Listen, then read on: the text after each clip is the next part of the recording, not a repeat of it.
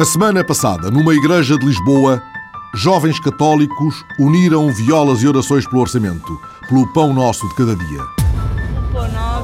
Eu vim porque acho que passa pela oração o, o futuro de Portugal e a melhoria do futuro de Portugal. A melhoria da situação atual possa melhorar no futuro, acho que passa pela oração. Rezar o terço chega? Chega, chega, não chega, mas tem que passar por aí. Uma vigília orçamental, um milhão de terços por Portugal e por um orçamento que permita ter pão na mesa.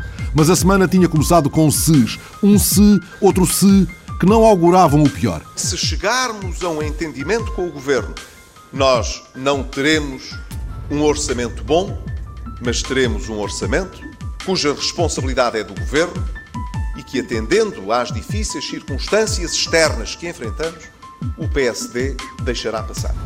Mas deixem-me dizer com clareza: se este entendimento não for atingido, não se pode exigir do PSD que iluda ao país. Não vale tudo, disse Passos Coelho, em cima de um auspicioso se.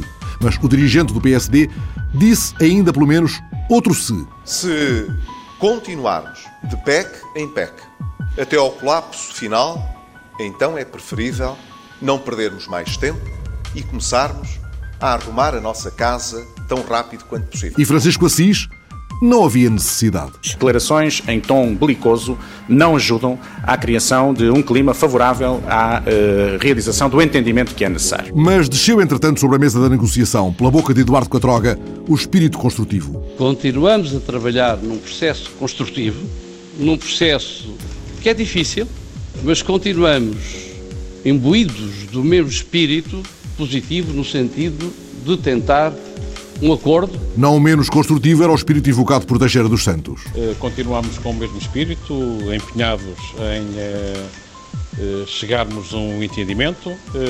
temos que chegar a um entendimento que, obviamente, não comprometa os objetivos orçamentais que nos propomos e que assegure que as metas são atingidas. De outras tribunas soaram vozes como a de Jerónimo de Souza, desconstruindo. Dizem que a primeira reunião decorreu com um espírito construtivo. Vejam lá, camaradas, que grande surpresa este espírito construtivo. Tão inimigos que eles eram, tão inimigos que eles eram. Na margem direita, Paulo Portas firmou um não. Nós dizemos um não de direita a esta política, a este governo e a este primeiro-ministro. Calejadas vozes de tantos orçamentos, de tantos combates feitas, disseram do mal o menos. É necessário passar este orçamento, que não é bom, que é, é bastante mau até, mas é decisivo para não descortarem o crédito. Esse é que é o problema. Na TSF, Manuel Alegre orçamentou outros custos. É um orçamento de Estado que me custa e acho que vai custar a todos os portugueses, não é? Sobretudo aqueles a quem vão cortar salários, vão congelar as pensões, diminuir as bolsas, enfim, todas essas coisas. E Ricardo Salgado lembrou que o inferno é mais adiante. Nós, naturalmente, os portugueses, estamos mais preocupados com o orçamento português e com a dureza do orçamento, mas se olharem para o orçamento inglês, que acabou por sair eh, e que prevê, eh, no fundo, a área pública perder mais de 500 mil empregos, se pensar a situação da Irlanda, se pensar nas greves em França, a Europa está toda sobre constrangimentos muito grandes. Portanto, este orçamento ninguém gosta, naturalmente, mas é um orçamento que é necessário atendendo às circunstâncias terríveis em que a economia europeia e a portuguesa se encontram. Mas António Borges, o novo diretor do FMI para a Europa, viu um país penitente aos pés dos credores. Porque de facto nos endividamos a um ponto gigantesco, estamos totalmente dependentes de financiamento externo, temos uma dívida externa brutal a pagar a curtíssimo prazo não temos nenhuma forma de fazer o rollover dessa dívida e, portanto, estamos, eh, em certa medida, de joelhos diante do Banco Central Europeu, esperando que eles não alterem a sua política de ir mantendo a situação e de nos ir permitindo viver, que é esta realmente a questão. Veio, entretanto, aos passos perdidos da conversa, o negociador e disse: Vou andando, mas não sem perguntar o que é que aconteceu. Fiquei com a impressão que algo estranho estava a passar até ontem, eu tinha estado com o Sr. Ministro das Finanças a analisar uh, a minuta 2 de um projeto de comunicado com as conclusões. Havia, é certo, pontos ainda a, a afinar, quer da redação, eh, quer, quer até de conteúdo, estávamos ainda neste diálogo que eu pensava que ia se intensificar, e portanto o Sr. Ministro das Finanças, com certeza, eh, por razões que só ele sabe, digamos, interrompeu ao meio-dia o processo de conversações bilaterais e eu às quatro horas, por estar aqui a secar quatro horas, sem qualquer contacto, tive um problema familiar e tive que ir para casa. E Catroga abriu o livro.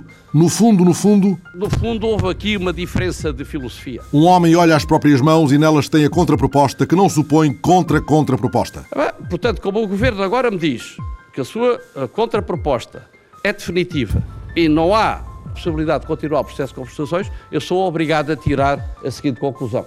Considero, e foi isso que eu transmiti, que a minha missão do ponto de vista técnico, deixou de ter sentido em função desta posição inflexível do Governo e, portanto, queria transmitir esta minha conclusão técnica à entidade que me mandatou que é a direção política do PST. A semana passada, Quod era-te demonstrando efeitos gravosos sobre as famílias e sobre as empresas e esses efeitos gravosos podem ser atenuados. Eu demonstrei ao Governo que podem ser atenuados sem prejudicar, e é preciso que isto fique claro, nunca esteve em cima da mesa alterar o objetivo dos 4,6% da meta orçamental que o Governo se comprometeu para 2010 perante a União Europeia. E assim sendo, veio Miguel Relvas em nome da Direção Social Democrata e contou cinco dias, nem mais um. A Comissão Política do PSD decide aguardar até à véspera da votação na generalidade da proposta de orçamento para 2011 que o Governo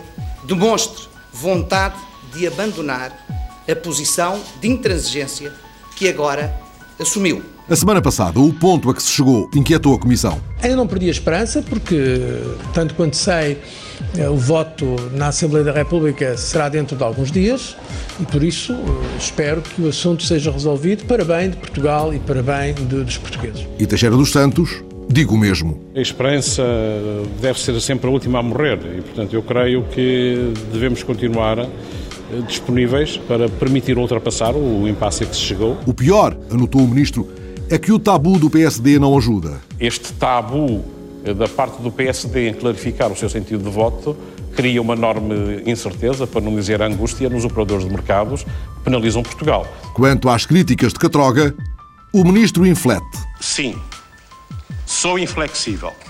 O déficit tem que ser de 4,6% no próximo ano e não nos podemos afastar desse objetivo. E Vieira da Silva, na SIC Notícias, inflete, insiste. O Governo nunca teve uma posição de inflexibilidade. E a prova é que, em áreas que são críticas do orçamento, houve mudança da posição, houve a disponibilidade para mudança de posição. Agora, o custo de prolongarmos esta indefinição é excessivo para a economia portuguesa. É inaceitável para a economia portuguesa. E, em fundo, Francisco Assis, menos por menos pode dar mais. Acho que tudo o que não aponte para conclusões definitivas num sentido negativo é positivo. E nessa perspectiva, considero que o facto do PSD não ter hoje eh, afirmado uma posição negativa em absoluto é em si mesmo um facto positivo. Terá sido isso que quis dizer, entretanto, o ministro Silva Pereira, já a conversa acabada, sem o dossiê fechado, quando ensaiou aquele enigmático As aparências iludem? Às vezes as aparências iludem. E o governo está, por isso, neste momento, uh, confiante na possibilidade de aprovação do uh, orçamento. De qualquer modo, Sócrates tomou como mais curtas as distâncias entre as duas propostas e prometeu um novo gesto. O governo não deixará de fazer aquilo que lhe compete. Um último esforço para que tenhamos um acordo que dê tranquilidade aos mercados internacionais e que permita que Portugal se proteja da turbulência da crise internacional da dívida soberana. E na cimeira do Partido Popular Europeu em Bruxelas, Passos Coelho negou que o tivessem pressionado para o compromisso. Não houve nenhuma pressão eh, sobre o PSD relativamente a essa matéria. É natural que os países estejam preocupados sobre aquilo que se passa em toda a zona euro e Portugal faz parte da zona euro e, portanto, o que se era passar em Portugal é também relevante para o conjunto europeu tem o euro. Já Cavaco Silva tinha convocado um Conselho de Estado que decorria quando se aprontava esta edição. Um pouco tarde, anotou Alegre. Eu já tinha avisado. O Presidente convocou os partidos políticos depois de um desentendimento público. Agora convoca o Conselho de Estado também depois de outro desentendimento público. Acho que o Presidente devia ter erigido antes e não depois. Mas, entretanto, a semana passada, finalmente, Cavaco Silva deu o sim. Quero anunciar aos portugueses que depois de uma profunda reflexão, decidi recandidatar-me à presidência da República. Na sala Fernando Pessoa, cinco anos depois, Cavaco enunciou dúvidas e mágoas. Em que situação se encontraria o país sem a ação intensa e ponderada, muitas vezes discreta, que desenvolvi ao longo do meu mandato? O que teria acontecido sem os alertas e apelos que lancei na devida altura? Pronto para a nova demanda, Cavaco sabe que os portugueses sabem que sou avesso a intrigas político-partidárias. Sabem que a honestidade, a retidão, a seriedade, o respeito pela palavra dada são princípios de toda a minha vida de que nunca me afastarei. E o que Cavaco sabe leva-o a dispensar cartazes. A minha campanha será sóbria e contida nas despesas. Dê indicações para que a despesa total da minha campanha não ultrapasse metade do valor que é permitido pela lei atualmente em vigor. Não colocarei um único cartaz exterior. Olhos e ouvidos abertos, Fernando Nobre, onde é que eu já ouvi isto? Felicito-me que a candidatura do professor Cavaco Silva anuncie que não vai ter nenhum outdoor. Eu já o anunciei há bastante tempo e fico feliz que a candidatura do professor Cavaco Silva siga a ideia e a decisão tomada pela minha. Manuel Alegre já tinha deitado estas e outras contas à vida. Em 2006, a minha campanha gastou 849 mil euros e o, o agora candidato Cavaco Silva gastou 3 milhões 194 mil. Não é? Ele agora propõe como limite eh, metade da despesa máxima, que segundo a lei é 4.260 é 4 mil, 4 milhões 260 mil, portanto serão 2 mil, 2 milhões e 200 mil. Ora, eu vou gastar 25, 25% menos. E defensor de Moura, dadas as circunstâncias... Foi uma pompa exagerada para as novidades que podiam ser esperadas. Já Francisco Lopes, depois de ouvir Cavaco, apontou-lhe culpas no cartório. A sua experiência e prática política conduziu-nos pelas suas funções como Primeiro-Ministro e como Presidente da República, à situação grave que o país enfrenta. Algumas passagens do anúncio de recandidatura, disse o Francisco Assis na SIC Notícias, não caíram bem aos socialistas. Sobretudo uma, aquela que se diz, se tivessem aproveitado mais, se outros poderes do Estado tivessem aproveitado mais a minha intervenção, acho que isso que era escusado neste contexto. E, entretanto, Passos Coelho esteve com Sócrates, orçamento à parte, por causa do Conselho Europeu. E que tal o relacionamento? Nós temos uma relação, um relacionamento institucional eh, normal e, portanto, não há aqui ambientes eh, nem meios ambientes. Foi isto na semana passada, quando Chaves e Sócrates parecia que tinham prometido havemos de ir a Viana. E feito em voz alta o rol de compras e de afetos, Chaves deteve-se nos 66% de eletricidade produzida pelas renováveis em Portugal. É impressionante saber como Portugal genera 66%, me dijiste. Sí. De nuestra electricidad ha sido producida con base en Eólica, eh, fontes renovables. Solar, hídrico, principalmente eólica y hídrico. Eólica, y la solar y, es muy y nosotros y nosotros muy estamos uh, en este momento en el lote conjunto de países que tienen más uh, uh, energías renovables en el mundo. Ayúdanos en el mundo. Queremos, queremos, queremos llegar algún día al nivel de Portugal. Foi isto na semana em que o coração traiu Néstor Kirchner, que se preparava para regressar à Casa Rosada, rendendo Cristina, sua mulher. A cólera anda à solta no Haiti. No Iraque, o Supremo Tribunal condenou à morte por enforcamento Tarek Aziz, antigo ministro dos Negócios Estrangeiros de Saddam. Em Kinshasa, Janete Cavirá, a ministra da Cultura, surpreendeu o meio-mundo e irritou a falange politicamente correta, considerando Tintin no Congo uma obra-prima precisamente quando a justiça belga analisa a queixa de um seu concidadão contra a editora Casterman a pretexto do alegado caráter racista do álbum de RG. Pour le gouvernement congolais, Tintin au Congo, c'est un chef-d'œuvre. Pour nous, Tintin au Congo ne blesse en rien la culture congolaise. Uma ministra congolesa que gosta de Tintin, o herói andarilho de um mundo que já não existe, a semana passada.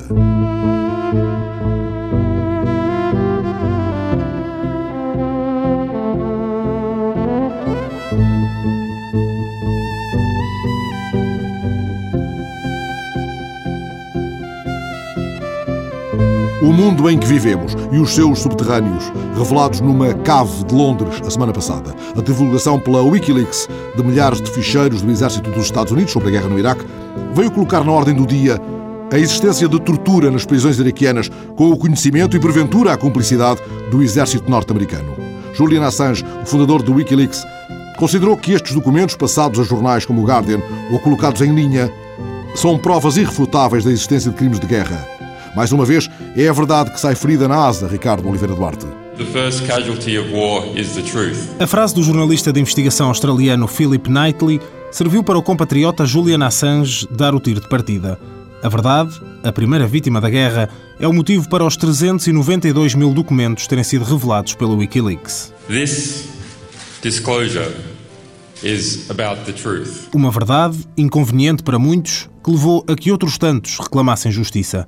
Investigue-se, exclamou Nick Clegg, o vice-primeiro-ministro e líder dos liberal-democratas, partido que de forma inequívoca sempre se opôs à guerra no Iraque, logo veio ao público defender inquéritos nos Estados Unidos e Inglaterra, pois acusações de tortura são muito graves e a conivência das tropas aliadas inaceitável. The nature of the allegations made are extraordinarily serious. I think anything that suggests that basic rules of war and conflict and of engagement have been broken or that torture has in any way been condoned are extremely serious and need to be looked at. O Ministério da Defesa do Reino Unido e o Primeiro-Ministro conservador David Cameron foram por outro caminho. Preferiram a crítica à publicação dos documentos, alegando que ela põe em causa as tropas aliadas e os civis que com elas colaboram. Não fugindo ao tema, antes reagindo e de forma enérgica, o chefe dos serviços secretos britânicos comentou as supostas torturas praticadas por soldados americanos e aliados no Iraque. Foi a primeira vez que o chefe do M16 falou em público sobre questões de segurança, o que espantou o mundo. John Sowers partilhou informações sobre a luta contra o terrorismo e a sua importância nos dias que correm, mas a mensagem que fez manchetes foi sobre o Iraque. A tortura é ilegal e aberrante, e a Grã-Bretanha não tem nada a ver com isso. Torture is illegal and abhorrent under any circumstances, and we have nothing whatsoever to do with it. Aliados no terreno e na argumentação, os Estados Unidos não demoraram a dizer que o exército não pretende abrir as investigações. Questionado pela BBC, o coronel Dave Lappin insistiu que o protocolo em vigor, que instruiu os militares a reportar, mas não a investigar, os abusos cometidos pelos iraquianos, está conforme à prática internacional. Já com uma certeza formada, a Amnistia Internacional não demorou a apontar o dedo aos Estados Unidos. Há provas de que violaram as leis internacionais ao entregar sumariamente milhares de detidos às forças do Iraque. E os iraquianos, o que dizem? Que é preciso investigar, mas que não têm culpa. Saad Mutalbi, um conselheiro do gabinete iraquiano, argumentou que entre 2013 e 2008 a polícia e as tropas do Iraque não tinham poder para prender ou torturar fosse quem fosse. Por isso, para Mutalbi, as acusações não são mais do que desculpas, de quem falhou. All these allegations, seems to me Mais moderada, Vijan Salim, a ministra iraquiana dos Direitos Humanos, disse à CNN que os documentos do WikiLeaks vão ser analisados e, se daí resultarem novas provas, serão abertos inquéritos. Norte-americanos ou quem quer que tenha torturado cidadãos iraquianos será acusado. Ainda no Iraque, Entifad Kanbar, membro do Conselho Nacional, atribuiu grande importância e seriedade aos documentos do Wikileaks e defendeu que os culpados terão de pagar. These are very important documents, has to be reviewed very carefully, word by word, to uh, put the dots on the line. Na linha do apoio ao primeiro-ministro iraquiano esteve o Irão, segundo o Wikileaks. Os documentos revelados associam o governo de Nouri al-Maliki a assassinatos e tortura de civis, e isto com a conivência do executivo de Ahmadinejad. O secretário-geral do Alto Conselho Iraniano para os Direitos Humanos repudiou com veemência as acusações e disse que os Estados Unidos estão envolvidos nas denúncias apresentadas pelo Wikileaks. Ao turbilhão de acusações e argumentos, um dos principais visados, Barack Obama, respondeu sempre com a mesma arma: o silêncio. Justamente esse silêncio acaba de ser contestado por Manfred Novak, o relator especial da ONU sobre a tortura. Entrevistado por Ricardo Oliveira Duarte, ele considera que Obama tem de mandar investigar o que se passou no Iraque.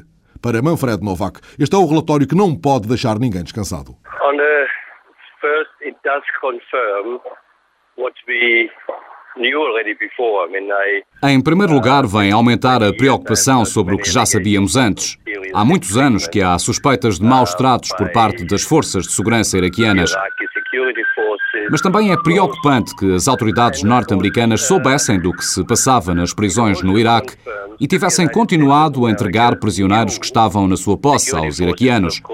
Obviamente que isso é preocupante, porque viola a Convenção contra a Tortura. Violate the principle of non-refoulement. Perante isso, o que é que espera que a administração norte-americana faça? Sempre que há alegações assim tão sérias de tortura em prisões, há a obrigação de investigar e agir para que os responsáveis respondam na justiça, assim como fazer um levantamento do número de vítimas. O Parlamento iraquiano tem, naturalmente, a maior responsabilidade. Mas é claro que o governo norte-americano, se os oficiais americanos entregaram detidos aos iraquianos sabendo que eles iriam ser sujeitos à tortura, então, de forma indireta, o governo norte-americano foi cúmplice nessa tortura e isso necessita de ser investigado. Se as provas forem claras, então também essas pessoas deverão responder perante a justiça. Obteve alguma resposta a esse apelo para que seja aberta uma investigação? Uh, not, not so far. Of course, uh, this new evidence, of course, puts pressure on the US government. Até agora não. É claro que estas novas provas colocam pressão sobre o governo dos Estados Unidos para que abra uma investigação. De uma forma geral, eles já possuem muitas informações e provas que apontam para que no tempo de Bush, os oficiais americanos cometeram atos de tortura o que me levou repetidamente a pedir à administração Obama que inicie uma investigação independente, o que até agora não aconteceu. Até agora, ninguém respondeu perante a Justiça, nem oficiais do Exército, nem a CIA ou outros que tenham ordenado ou cometido tortura em nome dos Estados Unidos. Agora, como referi, tortura é também ser cúmplice. E por isso espero que estas novas provas, reveladas pelo Wikileaks, se traduzam numa pressão adicional para que o atual presidente atue, algo a que a administração Obama, segundo a Convenção das Nações Unidas contra a Tortura, está legalmente obrigada a cumprir.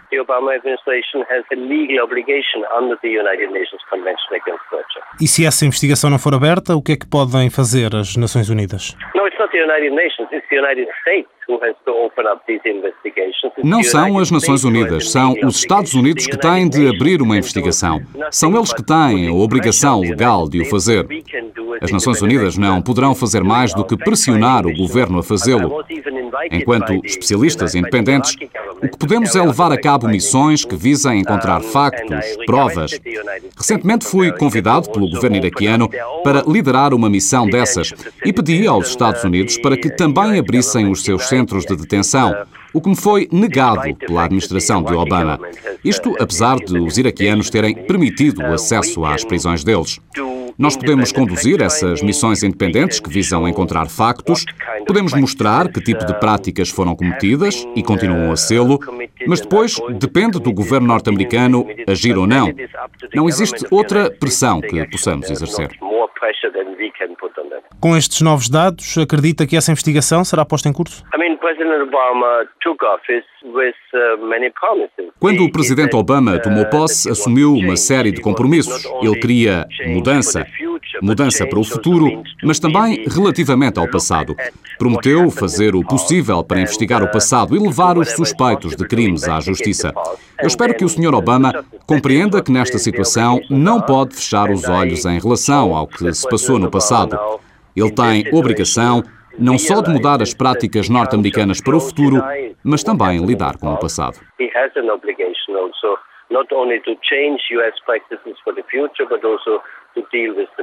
E do lado iraquiano, o que é que há de novo nestes documentos do Wikileaks e o que é que considera que as Nações Unidas deveriam fazer?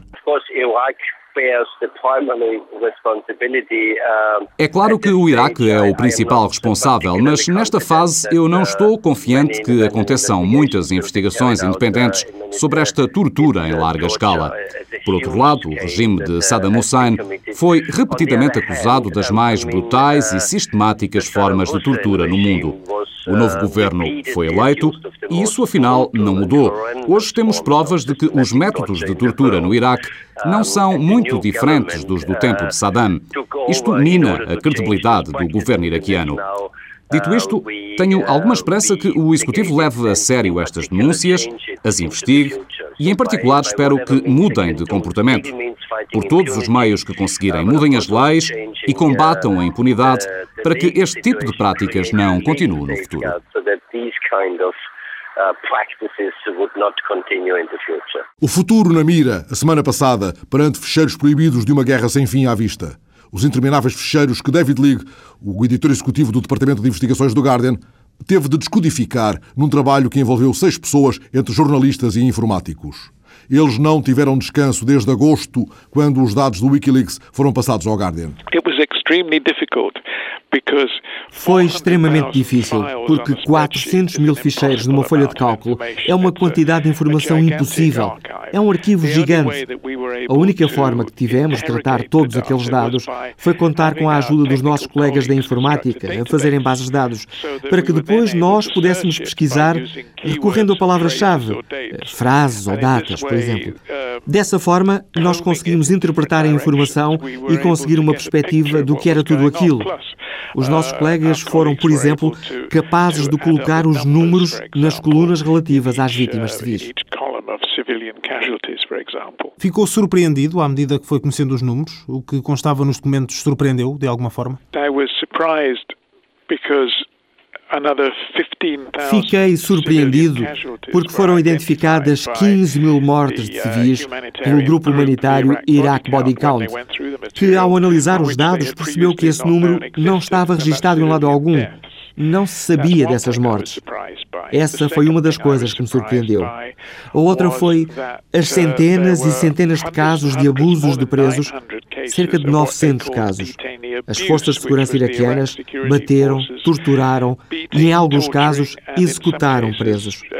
Outro aspecto que me surpreendeu foi a interpretação que os americanos têm das leis da guerra. Uma interpretação brutal, muito mais brutal do que seria de esperar. Por exemplo, a determinado momento, há um helicóptero que está a disparar contra duas pessoas que estão no solo, simplesmente porque essas pessoas não se podem render. Um advogado militar americano diz ao piloto que é impossível alguém render-se a um helicóptero. Por isso, há disparos. Considera que estamos perante uma nova forma de jornalismo? O Wikileaks pode também ser isso? Uma revolução no jornalismo? Yes, I do. This is a, a transformative, transformative Sim, penso que sim. Este é um tipo de jornalismo transformista. O que temos aqui é, antes de mais, a informação contida numa enorme base de dados, algo que nunca aconteceu e que permite libertar informação em quantidades gigantes. Depois, temos de usar as ferramentas eletrónicas adequadas para analisar o material, o que tecnicamente é um universo totalmente novo e diferente daquele em que eu cresci, onde tínhamos máquinas de escrever, e livrarias e livros. Lembro-me agora do Daniel Ellsberg, que divulgou os papéis do Pentágono sobre a guerra do Vietnã nos anos 60.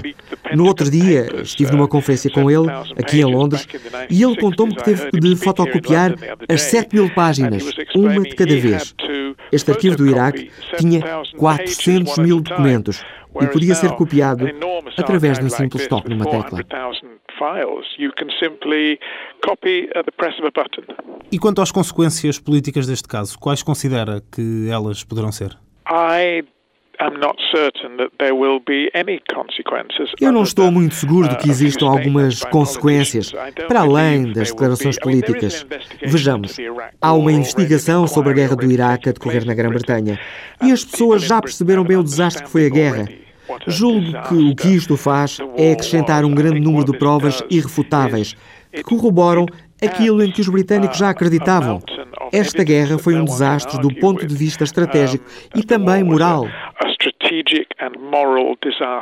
É por isso que a verdade é sempre a primeira vítima da guerra. Deixa correr no Walkman as vozes, a trilha do estado de guerra. Tens contigo o velho Walkman de cassetes com o qual envolveste de música a tua deriva antiga pelas ruas da cidade? Guarda-o com cuidado. Não tarda é objeto de museu, raridade de uma tecnologia ultrapassada. E todavia, ele constituiu-se nos anos 80 como ferramenta revolucionária da nossa relação com a música. Com o velho Walkman, podíamos ir a todo lado, a música envolvendo a nossa pele e os nossos sentidos. Ora, a semana passada, a Sony anunciou o fim da comercialização do Walkman de cassetes no Japão. Não tarda, o produto do século Sony desaparece das lojas de todo o mundo, sorry. A repórter Joana de Sousa Dias, mais nova que o velho Walkman de fita, recolheu no gravador digital com que agora capta os sons da cidade a memória de uma peça de culto. Rebobinemos, Joana. Carrega na tecla. Rewind. Azul e prateado apareceu em 1979 no Japão. Um consumidor de pilhas voraz. Mas isso pouco importava. Era o primeiro de muitos, o Walkman, a música portátil. Eu, eu só não levava para a escola. Por causa daqueles riscos todos que eu acho que ainda hoje existem, não é? Do poder alguém levar-te, os mais velhos, levarem-te o Walkman e tu ficaste sem o Walkman. Sobretudo usava-o, e lembro-me bastante bem, nas minhas viagens de comboio entre, entre o entroncamento e Lisboa, quando vinha estudar, e sobretudo à noite. Uh, isto tinha aqueles fones, não tenho aqui, mas tinha aqueles fones de arame, né? aqueles fones muito antigos com umas esponjas na ponta, e era, era bom para ouvir música à noite sem ter que chatear os pais, né? e nas viagens de comboio. Ricardo Machado e Pedro Esteves Tiveram vários, porque o uso era muito. Chegou ao ponto de ele, por simplesmente, morrer. As borrachas, né? isto, isto precisava de umas borrachas. Tinha umas, umas, umas, correias. umas correias, não era? Exatamente. E, e, que... e, elas partiam. Partiam e depois não se justificava mandar arranjar, porque já era tão barato que, que por simplesmente comprávamos um modelo novo. Comprávamos aquilo que vinha a seguir. Vieram muitos, mais pequenos, mais modernos. Não sei se tu te lembras quando apareceu o Walkman é um amarelo gigante que era anti-salpicos ou anti-água ou anti-qualquer coisa. Para a praia. Que a malta levava aquilo tudo para quem tinha daquilo, levava aquilo para a praia. Fazia um figuraço. Fazia um figuraço. Nunca tive nada disso. Ainda conservam várias cassetes em casa, bem arrumadas. O Pedro guarda-as numa caixa de esferovite, debaixo da cama. Eu lembro-me nas namoradas de liceu de gravar as cassetes e dar-lhes e dizer: Olha, é para ouvir na praia. Sabes, tu, tu, sério, tu fazias, tu construías aquele aquela cassete, gravavas cuidadosamente a cassete, gamavas as músicas da rádio até se fosse preciso, para construires aquela cassete que depois davas a alguém para ouvir em determinado lugar. Coisa que antes do Walkman não dava para fazer. Não. Ou que era muito mais difícil de fazer. E então juntarmos a malta em casa, os amigos em casa, ou em casa de alguém que tinha aparelhagem, para gravar as cassetes com os discos uns dos outros, não é? Vínhamos até a recordar aquela ideia, porque havia alguém que tinha sempre aquelas coletâneas, sei lá, se chamava o It Parade ou Jackpot ou uma coisa assim, não é? Que havia sempre alguém que tinha isso e que íamos todos para a casa dele gravar porque o pai o deixava mexer na aparelhagem, não é? E depois a loucura, entre aspas, total era tu poderes ter as músicas todas e ias para ela, ias para ela não é? Para onde te apetecesse. Para todo lado, desde que as pilhas deixassem, claro está. O Walkman tinha uma coisa péssima, que era tu punhas pilhas novas e aquilo rolava à velocidade normal e passado dois minutos a música começava a ficar mais lenta conforme as baterias iam gastando. Depois começava assim. Exatamente. Tapava pilhas a uma velocidade, uma velocidade estonteante, não é? Que isso era outro problema, que era o, o dinheiro que a gente gastava em pilhas. Não havia pilhas recarregáveis, não havia nada disso. Não é? Isso é, isso e por isso é, que esta, esta questão que nós estávamos a, que estávamos há pouco a perguntar, do, mas levavas isto para todo lado Sim, nós levávamos, mas pá, com algumas restrições, porque não havia dinheiro que suportasse isto, não era? Now you can lose inches off your waistline, effortlessly. Thanks to the new Super Walkman from Sony, the world's smallest cassette player. Por cá, o velhinho Walkman, o das cassetes, já não se vende. Somos um país de que early adapters, ou seja, as pessoas procuram sempre as novidades e de facto houve uma transição muito rápida para os sistemas digitais e como tal não faz sentido que ele esteja hum, enfim, no circuito de comercialização. Não quer dizer que, se necessário for, que ele não possa estar disponível. Portanto, provavelmente, provavelmente, desde há 3, 4 anos, que não haverá, não haverá uma procura nesse tipo de produtos. João Antunes é o diretor comercial da Sony Portugal. Garante que o conceito Walkman não vai desaparecer. Nós queremos que efetivamente nunca morra, não é? E por isso o conceito Walkman não é só as cassetes, ou não é no formato analógico eu duvido, duvido que de uma forma enfim, significativa haja neste momento uma procura portanto, que regresse a essa moda, porque efetivamente o mesmo, a mesma funcionalidade é cumprida com outros sistemas, neste caso em formato digital, em que as pessoas enfim, estão perfeitamente adaptadas. O Walkman moderno já não tem cassetes, nem peso a mais. Agora a música viaja em 26 gramas de aparelho. A sustentável leveza do Walkman moderno, finíssima memória de tantos gigabytes, Faz-se ao caminho com a geração digital. Onde vais tão leve com a tua música portátil? Que me obrigas a gritar: Está a semana passada! Alexandrina Guerreiro, Joana Sousa Dias, Ricardo Oliveira Duarte, Fernando Alves.